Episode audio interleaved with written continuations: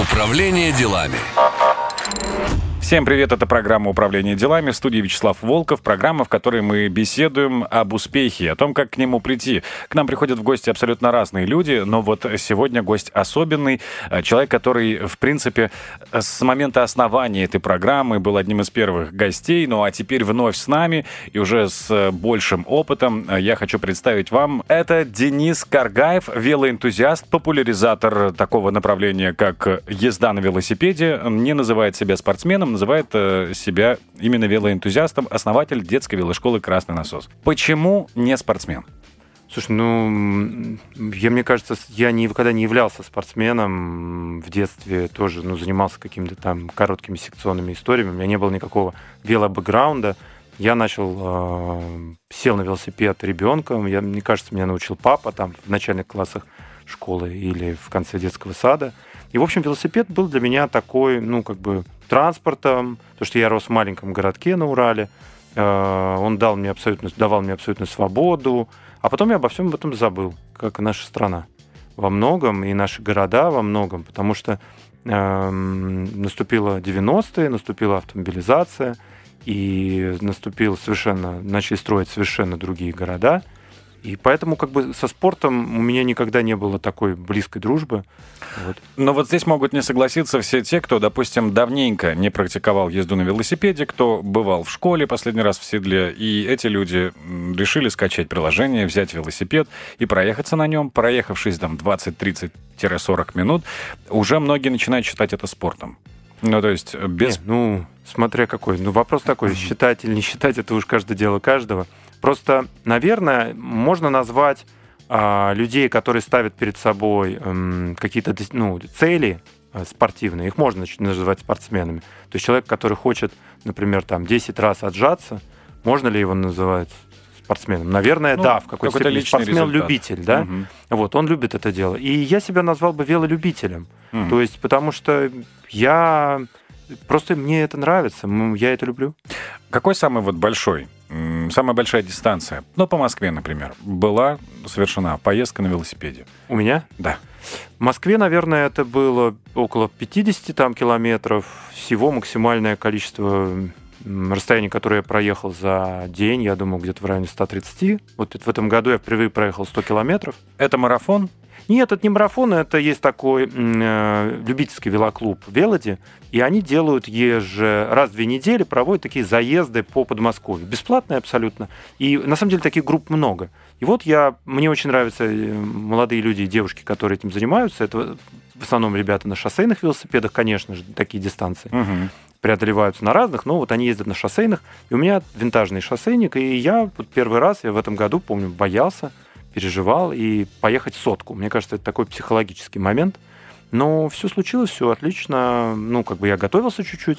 Вот, как происходит подготовка к этой сотке? Ну, то есть нужно как минимум поездить какие-то интервалы, как минимум понимать, на что способен организм. Ну, опять, да, вопрос, если бы я был спортсменом, это была бы другая подготовка. А я поспрашивал просто у ребят, которые ездили сотку и которые являются там мастерами спорта, они сказали, во-первых, ничего, ничто тебя в этом мире не подготовит к этому. Ты не будешь, ну, в смысле, тебе будет тяжело. Угу. То есть а, тяжело не в значении что-то невыносимого, просто это новый, ну, как бы новый опыт. То есть будут работать, э, ну, едется достаточно быстро, то есть там в среднем в районе 25-30 км в час вы едете. С остановками, конечно, на питание и так далее, но тем не менее. И поэтому и дыхательная система, и кровеносная система. Я врач просто по образованию, я сразу начал вспоминать. Угу. Там. И самое главное, наше психическое состояние, оно будет подвергаться какому-то новому опыту. И, в общем-то, надо определенным образом хорошо поесть, надо кое-что вести с собой, это там быстрые углеводы, еще какие-то вещи. Нужно быть... Э, и до этого неделю он мне посоветовал, Сергей наш посоветовал каждый день ездить там 20, 30, 50, чтобы, ну, не останавливаясь, как бы входить, организм при, приучать. Но, кстати, второй раз, когда я ехал сотку, там через, ну, через пару недель, я даже не, зам... ну, не то, что не заметил, это гораздо легче. То есть вот это психологический барьер. Угу. Сейчас очень интересная такая тема. 12 сентября будет а, Рафа, э, ну как, Woman 100. Есть такой челлендж. Во всем мире девушки и женщины а, проезжают 100 километров. И почему именно девушки и женщины? Какой-то у них есть подтекст политический? А, ну, изначально просто у многих э, девушек э, есть тоже предубеждение и некий страх перед этим. Если уж у мужчин, но мужчина-то его не показывает, а девушкам вот эту границу пройти 100, это тоже, ну, это для любого человека, как, как скорость звука когда-то мы проходили, там uh-huh. пилоты боялись, что самолет взорвется, разобьется, никто не знает, что дальше. И это вот такая не, не гонка, а абсолютно такой за день. Они собираются, в этом году я в Москве, знаю, соберутся, я всем рекомендую, кто немножко уверенно, может быть, подготовиться и проехать, и вы почувствуете, оказывается, вы можете больше. Но э, вот именно такие это шоссейные велосипеды, потому что они, в свою очередь, развивают правильную скорость, и э, приехав на каком-то другом велосипеде, вряд ли можно будет составить компанию этому клубу. Ну, по-разному там. То есть там есть определенные правила, нужно ехать, э, можно ехать... Просто на шоссейном удобнее. То есть нельзя, надо ехать в шлеме, надо ехать с а, шоссейным рулем, с бараном. Там есть некие, когда вы едете в группе, там определенные есть требования. Если вы едете сольно, едете ту же сотку, например, то там требований у вас никаких нет. Просто угу. в, в компании, может быть, не в группе, но в компании ехать веселее. Ну, во-первых, веселее, во-вторых, продуманные дистанции. Э, в да, маршрут, да, да, да. Я думаю, вот как раз психологически тот самый момент, когда рядом с тобой есть соратники. Да, наверное, да, кто вас поддерживает. Проще. Мне очень помогали ребята. Вот, то есть я ощущал себя периодически абсолютно там неофитом. Э, я, опять-таки, не спортсмен. То есть что-то я, ну, какой-то есть жизненный, скорее, опыт. А тут мне объясняли там, как там, сведи колени чуть-чуть, а, там, переключайся аккуратнее и именно так далее. спортсмены, именно велогоны. Не-не-не, такие же ребята, как там, они год назад то же самое, это кайфовые. Спортсмены, это немножко будет снобизм, особенно профессиональный спортсмен. Все это они проходили в велошколах, а, в таких спортивных, угу. и чаще всего, к сожалению, а, там практикуется, практиковалось, и я думаю, практикуется такое немножко а, поучение через насилие. Нужно есть, преодолеть себя. А, да, то есть это, ну вообще там практикуются физические всякие методы воздействия и так далее. Мне кажется, что это абсолютно э, не для меня и не для моих, для моего сына, например, который растет. Мне кажется, можно же, это надо, я бы хотел получать удовольствие. Это гедонистическое удовольствие. Если мне, как только в тот день, когда мне перестанет нравиться физически ездить на велосипеде, я не буду ездить на велосипеде я что-нибудь придумаю другое. Ну, а бывало ли такое, что вот в процессе езды настолько сильно приходила усталость, что где-то в середине маршрута не возникало ли желание оставить все это, вызвать такси, положить велосипед в него и уехать? Ну да, да, да, это нормальный момент, там как бы у всех разные пороги. Я помню, 9 мая в этом году было очень холодно. И от, э, мы поехали такой коферайт. Это такой более ну, легкий формат, там проехать 40 километров по Москве. И выехал так капец холодно вообще. Еду, ну я был в, значит, в форме, колени закрыты, очень важно держать колени в тепле. Там есть некие, ну, правила. Чтобы не перемерзали, чтобы... Да, правильно... да, они страдают очень угу. сильно. Надо пить даже в холодную погоду и так далее. Я все эти ошибки делал три года назад, когда я соблюдал, там ногу потянул. Ну вот. Я раза три за дистанцию э, думал, старт на ВДНХ, значит, я еду от дома. Думаю, блин, я домой, я домой. Думаю, ну доеду до ВДНХ, ладно, ну что ты доедешь? Я проехал с ребятами, девчатами эти 40 и это было очень классно. И когда в самом конце там еще над нами самолеты полетели. Mm, То есть был парад, и у нас был такой очень бюджет, высокобюджетный такой ну, да, коферайт. финал. И чаще всего, э, если ну, как бы вы проезжаете вот некую, не зону насилия, а вот зону, когда вам кажется, что у вас недостаточно сил. Там иногда нужно перекусить, даже на ходу. Вот я один раз на подъеме, мне было тяжеловато, я на ходу там дотянулся, поел там фиников, еще чего-то. И может быть психологически, может быть потому, что глюкоза очень быстро поступает. Это да. И ты могла. включаешься немножко, он кончился подъем, э, ты едешь дальше, вообще не вопрос я же не ставлю себе результат по секундам. Я не, в отличие от спортсменов. Ну да. Да? А по, по поводу выбора велосипеда, ну вот шоссейный, понятно, это особый, особый вид. Ну, да, ну, то есть для определенных задач. Определенная задача — это ехать по шоссе, набирать правильно скорость. Э, ехать быстро и далеко. Ехать быстро, далеко и меньше вкладывая сил при этом. Ну, ну да, более эффективно. Да. Вообще все... Нет, на самом деле, э, ты хороший вопрос задаешь, э, что это каждый вид велосипеда не в скорости дело, он про эффективность. То есть детский велосипед про эффективность в одном, а велосипед шоссейный про эффективность в другой среде. Велосипед, допустим, а, МТБ или All Terrain Bike, да, горный, угу. это для эффективности на горе. Гревел байки или грузовые велосипеды. Вот я недавно впервые проехался на грузовом велике, который поднимает 200 килограмм. И на нем можно ехать. А для кого он рассчитан? То есть э, там какой-то багажник в нем? Нет, там специально, это конструкция велосипеда, это двухколесный велосипед с электроусилением.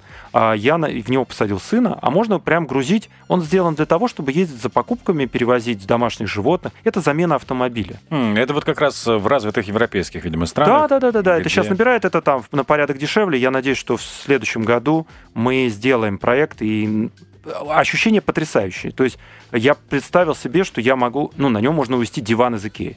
То есть ты можешь съездить в Икею, забрать диван и привезти его домой без пробок, это очень хорошо, потому что вот у меня ровно такая ситуация. Я ездил в Икею за некоторыми покупками, но я взял с собой рюкзак большой, угу. чтобы вот на велосипеде тоже все довести. Потому что лето, мне как-то не очень хочется да, пользоваться да. транспортом, ну и плюс там стоять на развязках возле Икеи. И я думал об этом. А есть так. ли какой-то вариант да, грузового? Да, да, да, Оказывается... Все придумано, это было придумано очень много лет назад.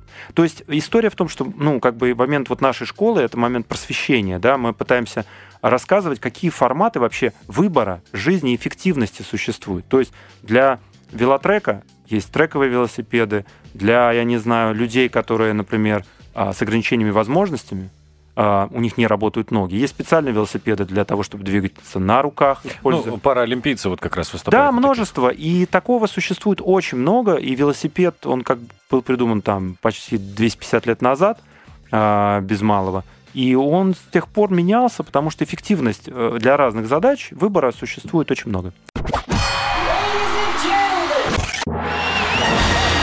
Управление делами.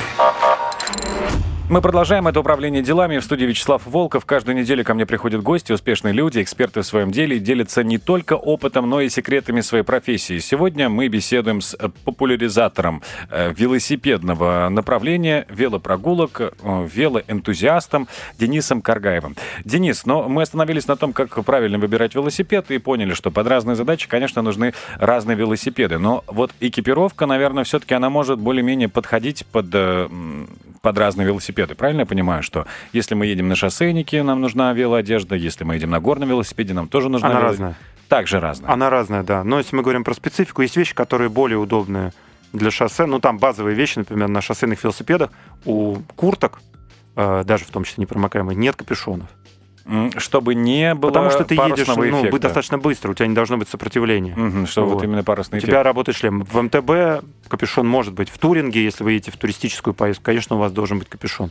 А, аналогично там шорты, или э, у, ну, как бы у МТБ это шорты. А, если я езжу, например, по городу, ну, не обязательно ездить в лайкере, потому что на велосипеде, вот я купил себе шоссейную форму, я долго сопротивлялся внутренне. А, вот, потому что она обтягивающая? Да, это очень так странно выглядящее, карманы на спине. Как, короче, если ты начинаешь ездить на, в этой форме, пару раз выйдешь, ты понимаешь, насколько это фантастически удобно. То есть она отводит и под, тебе не жарко, э, и там все правильно сделано. Но, например, я сегодня чуть не, не приехал, я вначале думал поехать покататься в результате, и, но это не очень практично с точки зрения ну, нахождения в обычном городе. Ну да. А, и там, если вы едете, например, на городском велосипеде, обычном прокатном, ну зачем вам там лайкра или ветровка? Ну, вы можете поехать в какой-то casual одежде спокойно, скорость у вас невысокая, там, не знаю, 15 километров в час, даже в душ можно не ходить. Приехал, я вижу, как люди ездят там. Ну, есть какие-то вещи, которые не очень удобны, но сейчас про них мы не будем говорить. Там раньше вот люди ездили в пальто, а женщины ездили в юбках велосипеды делались с конструкциями специальными, чтобы защитить от юбки или пальто. Сейчас чтобы по... не попадало в, в заднее колесо. Но сейчас это практически не распространено с точки зрения пальто. Ну, в длинное пальто. Ну да, мало кто... Уходят, да. И поэтому... То есть глобально это тоже разное, но есть какие-то общие разумные советы, которые, ну, стоит следовать по экипировке. Ну, например, темное время суток. Понятно, да, что светоотражающие какие-то элементы на одежде, понятно, что какие-то проблесковые маячки на велосипеде. Да, да, да. Ну, вообще по правилам дорожного движения, а велосипед является транспортом с определенными особенностями. Вот, э, мне очень понравилось. Люди просто тоже не вчитываются. Мы один раз были на круглом столе, и представитель ГИБДД очень классно. Вообще такой дядька большой. Угу. Вот. И там что-то опять зашла речь, вот надо велосипеду вводить номера. Там, ну, люди там разные мнения высказывают. Он сказал, нет, не надо. Все такие, «А почему? Потому что велосипед не является транспортным средством повышенной опасности. Да как же? Ну, велосипед мы... не является транспортным средством повышенной опасности. Человек за рулем этого велосипеда может являться э, повышенной опасностью, в принципе. Не-не-не, объясню. Он объяснил. Mm. Смотри, э, то есть история в чем? Что есть моторизованные средства, есть немоторизованные средства. Mm. Правильно? Разделяем, mm. да? Есть такое, да. Да. У моторизованных средств есть разная мощность. И мощность, например, автомобиля, умноженная на его массу, представляет собой, то есть автомобиль может нанести огромный ущерб не только себе, человек, который едет, но и окружающим. То есть это могут быть даже сотни людей. Это правда. Вот. Мотоцикл, скорость выше, масса чуть ниже, но все равно большая. Высокая опасность. Автобус, железнодорожный транспорт, самолеты, я не знаю, там. Это все э, средства повышенной опасности. А есть э, транспортные средства, не являющиеся. Например, среди них велосипед или, гу, или гужевой транспорт, ослик человек на ослике, он, поэтому ему не нужен, ну или там мотороллер с низким э, кубиками. То есть подсчитано, что ущерб, да, что-то может случиться. То есть может, ну, даже очень серьезно случиться. Но в глобально в рамках, угу. э, ну, процентов... При, при сравнении. И зачем, например, мы же не обследуем, не заставляем автомобилистов каждый день сделать полный э, карчек, как выход, вылет самолета. Самолет проявляет перед каждым вылетом. Да, такого И нет. оказывается, ну, мы человечество умные, и мы так разделили, что что-то более опасно, его надо тщательнее проверять. Что-то менее опасно, полегче. Там ТО и так далее. И велосипед, по точке зрения вообще опасности для окружающих, глобально, да, может человек разогнаться до там, 30 км в час, допустим, и, не дай бог, он в кого-то врежется, человек пострадает. Но в целом человек, движущийся со скоростью 15 км в час, это как бегущий большой 100-килограммовый мужчина. На него тоже номер надо вешать. Ну, было бы странно, так. конечно, но, может быть, даже и имело бы смысл. Ну, я думаю, что здесь, наверное, мы должны соизмерять наши, наши опасности, которые мы подстерегают нас на каждом шагу. И город, и вообще жизнь это опасно. И, ну, какой-то логичный выбор. И вот мне кажется, что вот я получил для себя ответ, почему на велосипеды в начале века на велосипеды вешали номера прошлого, 20 века были реально. Но тогда проще было э, определить велолюбителя и того, у кого был велосипед. В принципе, наверное, и стоимость была. Нет, одно время запрещали. Мы были той страной, которая пыталась запретить вообще велодвижение. То есть а, Лев Николаевич Толстой там в свои 70 лет научился кататься на велосипеде в манеже. То есть мы, англичане, одна были из немногих наций, а, которые пытались сказать, что велосипед это очень-очень и очень опасно. Очень. Вообще человек сядет на велосипед, погибнет сразу. И поэтому двигались только в закрытых манежах, или на треке. А всем остальным начали давать номера. У англичан было смешнее, там даже полицейские догоняли велосипедистов, не было машин, не было мотоциклов, на лошадях. И засовывали им в колеса палки, в прямом смысле. Вот. Но это все закончилось глупо, потому что весь мир дальше развивался, и оказалось, что велосипед, ну, там, эффективен и двигается. И потом мы тоже поняли, что это не так уж и опасно. Это нормально. Мы говорили как раз про безопасность в темное время суток и перешли к правилам дорожного движения. Э, ну, э, нет каких-то дополнительных, да, секретов, может быть, личный лайфхак. Не, но ночью, вот я считаю, я советую всем не сильно надеяться на какие-то светоотражающие элементы. А, по правилам дорожного движения а, в темное время суток все транспортные средства должны быть оборудованы а, фонарями. То mm-hmm. есть я обязательно еду, вот я с собой, у меня в сумке здесь сейчас лежат два фонаря, темнеет рано, передний и задний. Купите обязательно, потому что велосипедиста плохо видно. И при вы должны быть... Есть три очень простых правила на продвижение на дороге. Нужно быть видимым, нужно быть предсказуемым, и нужно быть достаточно ну, как бы ответственным за все свои поступки, которые ты совершаешь, даже при нарушении правил. Ну, в целом это, в принципе, не помешало бы людям для того, чтобы сосуществовать с другими ну, людьми да. в социуме, ну, да, помнить да, вот эти основные правила. Ну, а по поводу правил дорожного движения для велосипедистов. Все-таки специальных правил у нас нет. Велосипедисты, если брать ПДД, они приравниваются к пешеходам. Но, ну, нет, нет, ни в коем случае. Нет. А есть ли какие-то определенные вот правила, которые нужно знать, когда ты садишься на велосипед? Конечно, Я, есть раздел допустим, у меня есть велосипед, я недавно приобрел его, но я катаюсь исключительно в лесу. Так. То есть я на дороге общего пользования стараюсь не, не высовываться, не появляюсь, я езжу там, где так. нет никого. Что мне нужно знать, как человеку, вот я, допустим, давненько не брал велосипед, приобрел. Сажусь. Хотите поехать по дороге? Хочу поехать вот по городу. Какие Так. вот основные правила нужно знать, чтобы точно э, никому не навредить, и в первую очередь себе, в- ну, во вторую людям? Ну, смотрите, правила несовершенны. А, у нас они дополняются регулярно, кстати. Не- последнее обновление вышло несколько лет назад. Велосипед является транспортным средством. А, все люди старше 14 лет, садящиеся на велосипед, то есть это дети в том числе, Мгм. 14-летний это еще Ну да. ребенок, должен двигаться по проезжей части. Движение по тротуарам разрешено в определенных случаях. При движении там, если это ты движешься вместе с ребенком, если закрыта полоса движения там и так далее. То есть надо представлять, если вы первым делом собираетесь проехать по городу, вам надо ехать по дороге. Мгм. Первое. Если вы оказываетесь на тротуаре, я сам иногда оказываюсь на тротуаре, объезжая что-то, вы гость, у вас нет приоритета. То есть э, вся дорожная структура основана на системе приоритетов. То есть, например, на магистрали приоритет дается автомобилям, моторизованным транспортом. Там, например, на магистралях на э, как это, МКАД, ну, условно говоря, да, на МКАДе или на третьем кольце запрещено движение велосипедов, как и гужевого транспорта. Запрещено, нельзя выезжать.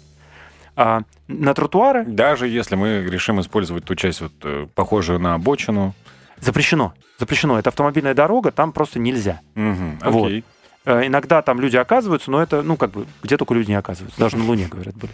Вот. Но если вы оказываетесь на, по дороге, то есть, если вы оказываетесь на тротуаре, ни в коем случае ваш, у вас нет приоритета. На тротуаре приоритеты так расставлены, мне кажется. Вообще логично. То есть, самый, уязв... ну, самый приоритет номер один находится у людей с ограниченными возможностями. Мгм. Ну да. То есть им сложно проехать, им надо уступать. То есть если мы не будем уступать, мы не очень правильно себя по жизни ведем. Там коляски с детьми, да, ну, мы говорим там про людей Ограниченные возможности, завышенные разные, потребности. разные. С чемоданом тяжелым бабушка вот сейчас шла. Я сразу спешился и ждал, пока она пройдет. У меня нет никакого... Потом идут обычные пешеходы. Мгм. Потом идут вы.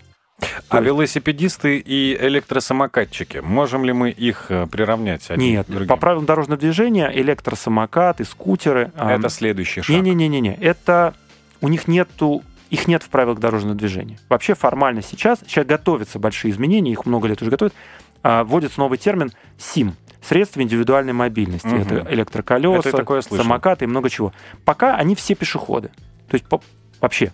Получается, что э, в данный момент, э, то есть приоритет имеют все-таки самокатчики перед велосипедистами. А на тротуаре? На ну, тротуаре. Типа, да, формально да. Но ну, я, ну, вообще формально да. Наверное, да. Это надо разъяснения какие-то послушать. Может быть, зря мы это сейчас говорим всем, кто нас слушает.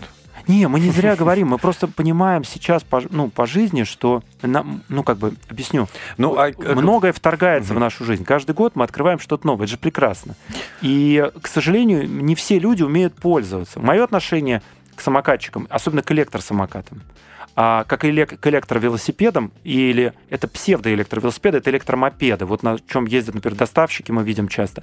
Это даже Или не электро- гибридные какие-то, полувелосипед, полу... это нет, смотри. То есть есть гибриды. Э, электро- э, Это велосипед с а, электроассистом. То есть объясню. Крутятся колеса, ты крутишь колеса, выставляешь уровень электроассиста, и он помогает тебе, он добрасывает мощность. Мгм. Это электровелосипед. Он не может ехать выше 25 км в час. Если ты пытаешься разогнаться, он выключает электроассист, дальше крути сам. Если хочешь быстрее, э, сделай это. Это тяжело. Вот. Я на таком как раз ездил на грузовике, вот на с электроассистом. А это электромопеды на самом деле. Они никакого отношения к велосипеду даже не имеют. У них часто демонтируются все эти штуки. Электромопеды, у них есть свои ограничения, и на некоторые электромопеды необходимо получение, вот которые разгоняются до 60, необходимо получение прав. Да, для мопеда. М. с пометкой М М, обязательно, да. Но наш ГИБДД, к сожалению, этим не занимается. Они не отлавливают, а так взял его, мощность определил, конфисковал. Ну, то есть как на автомобиль. Ты взял на автомобиль, присобачил турбину. Но мне кажется, до поры до времени. Вот сейчас только законопроекты все разработаются и возьмутся уже из-за этих Они, ребят. а у них правовая база даже есть сейчас. Они могут проверять, в принципе. То есть едет человек по тротуару где, его могут остановить.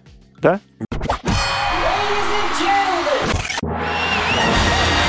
Управление делами. Это программа управления делами». С вами Вячеслав Волков. И мы беседуем с велоэнтузиастом Денисом Каргаевым, основателем детской велошколы «Красный насос». Э, тут у нас как раз речь зашла про электросамокаты, велосипеды, их э, идентификацию, их определение э, на дороге.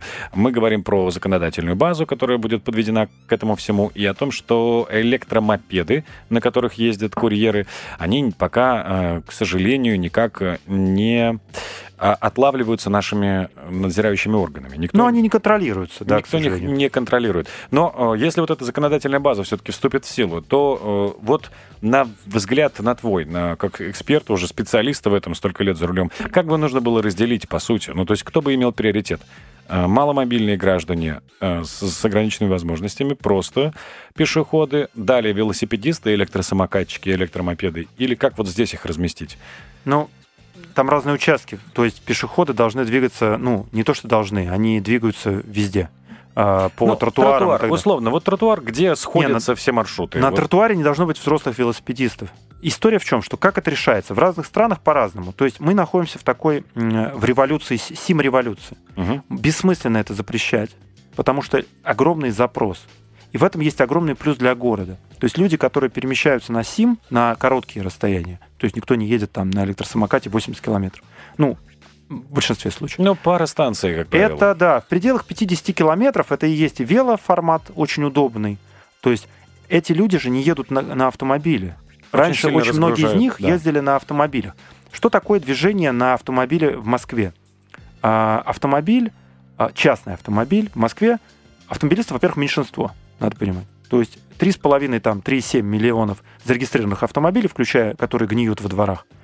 И где-то там 12 официальные данные, неофициальные, я думаю, около 17 миллионов человек, которые живут здесь.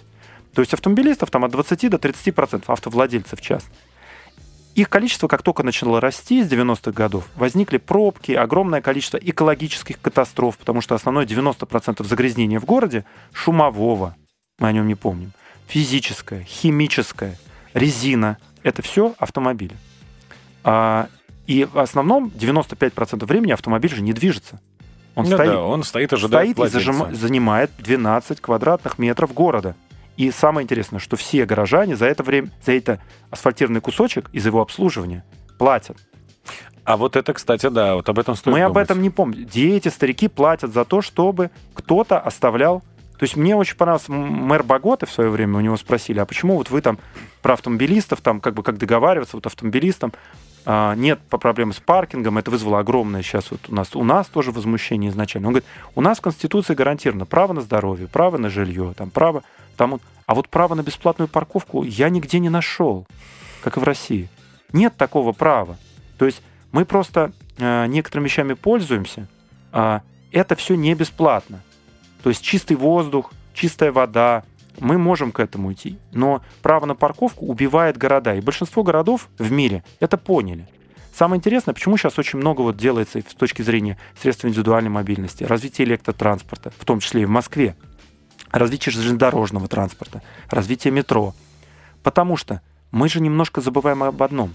Через 20 лет а, Москва и вообще Россия и в целом мир будут совершенно другими через 20 лет у нас в России кончаются запасы нефти. Вообще. То есть есть еще там в Арктике, но она очень дорогая. То есть ну, и совершенно будет другой город. могли бы, конечно, с нами немножко поспорить. Они сказали, что есть еще неисследованные части, Ну, это понятно, но в, но в целом мы понимаем, куда мы идем. Это да, да это правда. И, наверное, некоторые города и многие страны начинают готовиться к этому транзиту сейчас. И дальше, например, то, что сейчас все мировые концерны остановили разработку новых бензиновых двигателей, просто остановили. А в Японии с 30 -го года запрещены продажи двигателей. Это быстро очень. Это случится. И мне кажется, классно и здорово, когда какие-то вещи приходят, эта ниша не будет пустой. То есть люди будут двигаться. Угу. Как они будут двигаться? Вот это вот очень интересный вопрос. Могут ли они двигаться, чтобы не сильно мешать друг другу? Да, при... в чем будут приоритеты? Тоже здорово.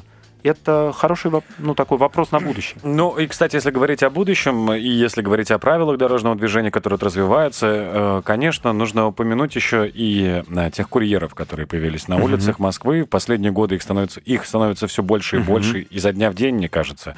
Ну и локдаун показал нам, как много их. И как они нужны. И как они, и как они нужны. сильно востребованы городу. У меня вот есть такая мысль, что будущие, э, будущие чемпионы Олимпийских игр по велогонкам — это бывшие курьеры. Такое бывало уже.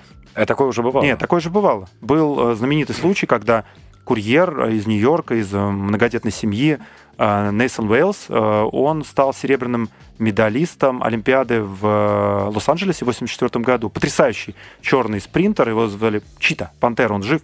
Вот, он был, курьерствовал на улицах Нью-Йорка, и снизу он пришел, но ну вот я вот об этом и думаю, что эти ребята, они настолько уже спортивно подготовленные. Просто смотрю и думаю, как много как много на велосипедах они... И причем велосипеды же не самые у них топовые. Конечно. То есть у кого-то видно, что да. лучшие, хорошие, качественные. Это тоже эволюция, кстати, идет. Многие из них начинают заботиться, когда это становится работой. Я вижу этих курьеров, которые... Э, у них полностью обвес идет. У них тут спидометр, здесь какие-то лампочки, у него специальные профессиональные перчатки, он весь в велоформе. Чтобы работать. Это и, работа, потому что... И я просто смотрю с восхищением, думаю, это, ну, это же полезно, во-первых, но mm-hmm. все-таки, мне кажется, это развивает тебя как физически, так и, э, возможно, даже умственно, потому что нейронные связи новые, все новые все вот эти повороты, маршруты, все складывается, твоя география, логистика. Э, ну, Не, и... плюс он спасает жизни. Не надо забывать, что когда вот я, например, заболел э, той же короной, там, больше года назад, в апреле прошлого года,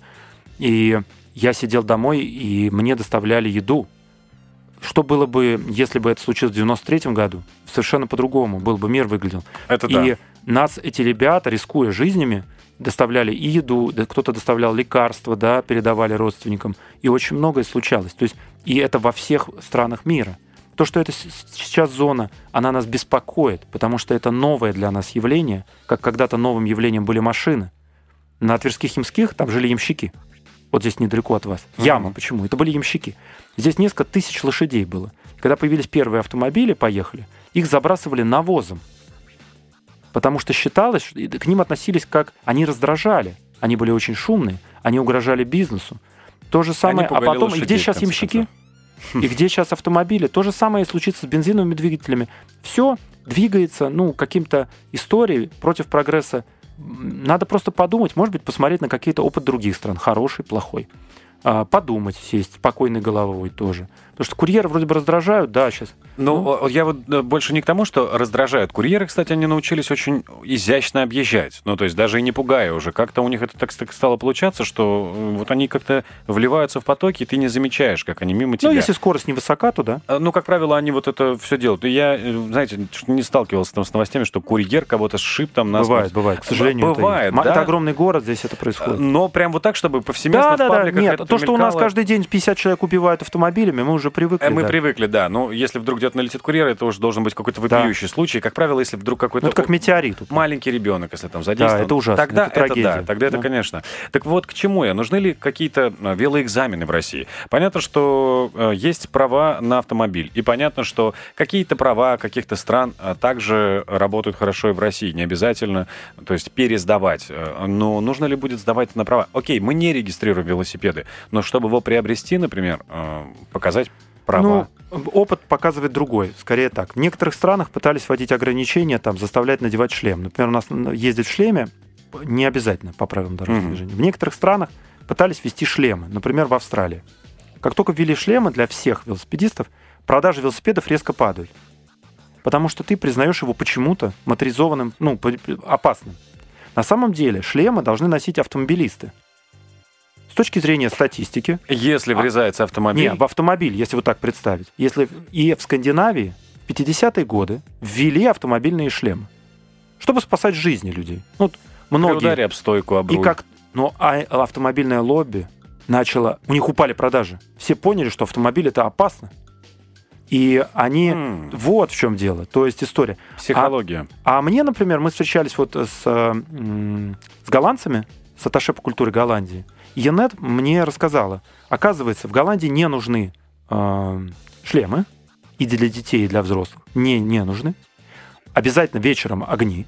За это штрафуется сразу, там, типа, 80 евро тебе пролетает, если у тебя фонарик не работает. Нормально, Сразу. хорошая сумма. Сразу. Но второй момент. Движение дети могут двигаться по дорогам общего пользования с трех с половиной лет. С трех с половиной лет. Она говорит, мы строим такие дороги, чтобы они могли ездить. И оказалось, это другой путь. Строится велоинфраструктура. Для... Это а, пионерами были, безусловно, голландцы, датчане. Сейчас это во многих странах происходит. В Париже сейчас ввели ограничения. То есть ограничение по скорости вводится для автомобилей. Падает сразу смертность. Очень быстро. До 30, если в центре города вводится. Э, ниже 30 км в час гибель человека 10% статистики. Можно получить увечья, но ты останешься жив. То есть и скоростью, как сейчас у нас 80 разрешенные, там 20, 60 плюс 20 нештрафуемо, гибель там порядка ну, кошмарная. То есть там под 80% людей умирают. При этом автомобилист ехал разрешенно, ну, с разрешенной скоростью. Ну да. Вот, вешают. И история в том, создание велоинфраструктуры снимает проблему и СИМ отчасти. Объясню. То есть вот эти электросамокаты, электроколеса, если есть велоинфраструктура развитая, удобная, они перераспределяются, они не по тротуарам, там штрафы Интегрируются жесткие. туда. Они интегрируются туда. Потом эта велоинфраструктура будет коррелироваться, с их, наверное, запросами расширяться, вводиться ограничение скорости, потому что, ну, конечно же, по этой дорожке нельзя ездить 60. Ну да. Ну, и так далее. Но глобально велоинфраструктура могла бы принять на себя э, вот этот запрос. А сейчас, к сожалению, у нас этот запрос, ну, как бы на мобильность индивидуальную, он принимает тротуары супер круто, что они чуть-чуть расширились. Но тоже мы Но же там понимаем, плохо. что... Это они не для этого придуманы. Конечно. Во-первых, и они не для этого придуманы. Во-вторых, мы видим, что велодорожка начинается где-то здесь, а заканчивается Нет, инфраструктура у нас ужасная. У нас даже не... У нас сейчас было исследование проводили, Стрелка институт, э, про мобильную инфраструктуру. Москва насколько помню, седьмой или восьмой город. Уфа лучше по велоинфраструктуре. Ну, может быть, там проще, в Уфе э, не, не, не, не, чуть не. моложе? Не-не-не, просто это, наверное, скорее есть города типа Альметьевска. Вот в Татарстане была такая вело, вело, велостолица России, Альметьевск город. Там мэр пригласил иностранцев, датчан, и они сделали велоинфраструктуру. Оказывается, и в какой-то момент Альметьевск начал ездить и зимой. Оказывается, велодорожки надо чистить. То есть, если не чистить дороги, если там будут сугробы, то на автомобилях тоже никто не будет ездить. То есть они начали чистить, они сделали байк-стопы специальные. Они сделали так, как это типа надо. Ну, как, как мы уже умеем, как человечество в целиком. И оказалось, что даже в суровых условиях Татарстана, это, ну, это континентальный климат, там многие люди поехали зимой. Я езжу зимой, пока не наступает лед. То есть это же тепло. Ехать зимой гораздо теплее, чем идти. Управление делами. Управление делами в студии Вячеслав Волков. И сегодня мы беседуем с э, велолюбителем, основателем детской велошколы «Красный насос» Денисом Каргаевым. Денис, мы остановились на инфраструктуре, о том, что она не развита, и о том, что ее можно развивать. И что зимой велосипеды в России тоже могут эксплуатироваться не хуже, чем летом. Но, как считаешь, сколько еще нужно времени для того, чтобы мэры всех городов понемногу стали это понимать. Но вот, например, есть такой великолепный город, как Краснодар. Кому-то он меньше нравится, кому-то нравится больше, но в связи с тем, что там тепло и, в принципе, доступная недвижимость, туда очень многие сибиряки стали съезжаться. Этот город стал очень сильно развиваться, сильно расти, но, конечно, дороги не выдерживают такого наплыва. И многие жалуются о том, что постоянно в час пик там огромная пробка. Но при этом Краснодар теплый город, в котором все-таки не такие зимы, как, например, в Москве или в той же Сибири. И там могло бы, например, э, вот велолобби быть максимально востребованным. Вот что нужно сделать, чтобы это начали брать на вооружение? Ну, здесь несколько, наверное, подходов. Надо понимать, что Краснодар — это гораздо более теплый город, чем, например, Копенгаген. В Копенгагене 75% людей ездят везде на велотранспорте. То есть это в Португалии людей на велотранспорте, где климат, Португалия, угу. меньше на порядке, чем в Финляндии. Ну, То есть эта история не про климат, не столько про климат. Сколько про инфраструктуру? Сколько про... Нет, про бедность. Это про бедность история. То есть это бедность 2.0. Вот я когда оказался на Сицилии, Сицилия, жарко, а велосипедистов там нет. Там все забито тачками – Все дико запарковано, нет никакого порядка в паркинге в городах. То есть а общественный транспорт, он люмпинизирован. То есть там в основном mm-hmm. бедные, черные, а, вот какие-то непонятные личности. И мы с женой, значит, были. Вот. А север Италии, он богаче. И в Милане или в Турине совершенно другая история. А велосипедизация – это вопрос экономики. Потому что велосипедист, а, люди начинают думать о своем здоровье. Во-первых, это же кроме того, что транспорт, мы вот эту тему затронули чуть-чуть, это же он совмещает в себе три очень важные вещи, велосипед. Во-первых, это транспорт, официальный, хороший, удобный транспорт, обеспечивающий свободу перемещения, если есть инфраструктура, угу. которой нет в Краснодаре. А, второе, судя по всему, я не был в Краснодаре. Второе, это, э, это спортивное, то есть это ну, как бы велосипед может давать хорошую ежедневную приличную нагрузку ну, на да. все виды систем. Если вы едете, а при этом надо понимать, что 85% подростков в мире по исследованию ВОЗ, вот это наша история, а они не получают минимального ежедневного часовой нагрузки. Минимальную. Силу того, что, да, немножко из, изменились. Уже изменились, да, стандарты проведения время, ну, времяпрепровождения. Раньше да, мы бегали по улицам, сейчас мы все в гаджетах. А всем страшно. Нет, всем страшно выходить на улицу. Все же есть автомобили. Я попытался а, недавно вот посмотреть, выйти глазами своего четырехлетнего сына Вани. Угу. Что он видит, когда он выходит из подъезда? Он видит выхлопные трубы припаркованных автомобилей. Он даже не видит автомобиль. Он идет на уровне выхлопной трубы только. Все. Какие тут прогулки? То есть мы идем из гетто в гетто. Маленький детский сад, значит, крошечная площадка. Вот. Выпустить его самостоятельно невозможно, а это странно. А в, в, в, в богатых странах, Голландия, например, дети бегают и играют на улице. В этом смысл, даже в крупных городах. Третье. Велосипед объединяет социальную функцию. Вот мы начали говорить. На велосипеде можно видеть друг друга. Мы не запираемся в пространстве. Пошел дождь, мы его ощущаем. Это же мы не ироничимся от природы. Ты тоже такой немножко романтический пошел на Не, а здесь разный. И четвертое – это экономика. Велосипед – это недорого в отношении от автомобиля, который, конечно, выгоден автоконцернам, и очень много все остальное. Но вот получается, на, во многих местах, я думаю, в Сицилии, в Краснодаре, одна проблема. Люди инвестируют в автомобиль, а вместо того, чтобы инвестировать в себя. И это, наверное, показывает пока степень, ну, и вну... то есть бедность, она подразумевает немножко другое, да, то есть бедность... Ментальную вы имеете? Да, да, во всех смыслах этого слова. К сожалению, это пока так. Мы пока здесь. Нам есть куда расти. Мне ну, кажется. Ну, то есть это, это как джинсы э, с вытянутыми коленями, но при этом дорогая шуба. Вот это ну, Автомобиль бы... как... Э, это нет, это про то, что когда мы заходим в магазин, мы выбираем, если мы выбираем продукты, только по цене. Mm. Понял. Мы не думаем что мы в себя поглощаем. И это грустно, но это есть чему стремиться. Да, немножко даже, да, как-то я, я паник немного после этих разговоров. Но о чем-нибудь может быть веселым, может быть, какие-то есть правильные велосипедные привычки для тех, кто все-таки в теме, для тех, кто втянулся. Ну, мы в нашей школе пытаемся как раз и рассказывать на своем собственном примере. То есть у нас вот в музее Москвы мы находимся, мы как раз а, это не школа в формате такой, вот есть урок, там ты там что-то отбываешь, хотя мы друг друга называем как раз. Я директор школы, у нас есть там завуч, физрук, трудовик. А мы как раз детям и взрослым, которые приходят к нам с нуля или uh, уже более продвинутые, хотят впервые поехать по дорогам, мы им рассказываем очень многие вещи на собственном примере, то, что мы проходили сами. И то же самое у нас есть велокухня, это мастерская саморемонта единственная в России. Там подростки и взрослым мы рассказываем, как ухаживать за велосипедом, чинить. То есть, опять-таки, эти привычки, они у каждого укоренятся свои. То есть вот услышать это что-то по радио, это не так войдет в вас, если вы придете со своим ребенком и, например, впервые он разберет полностью там BMX свой велик и поймет, что он может это сделать сам. И поверьте, у людей очень большое удивление возникает, что оказывается мы очень многое, вот как бы в отличие от а, ситуации с Краснодаром, угу. а, что мы очень многое можем изменить сами. И вот, например, пример того же Лондона, который вместе со Стамбулом, Москва и Лондон, всего лишь три мегаполиса в Европе, да? Вот. Лондон изменился очень сильно. Я первый раз был в 2007 году, на велосипедах ездили только чудики.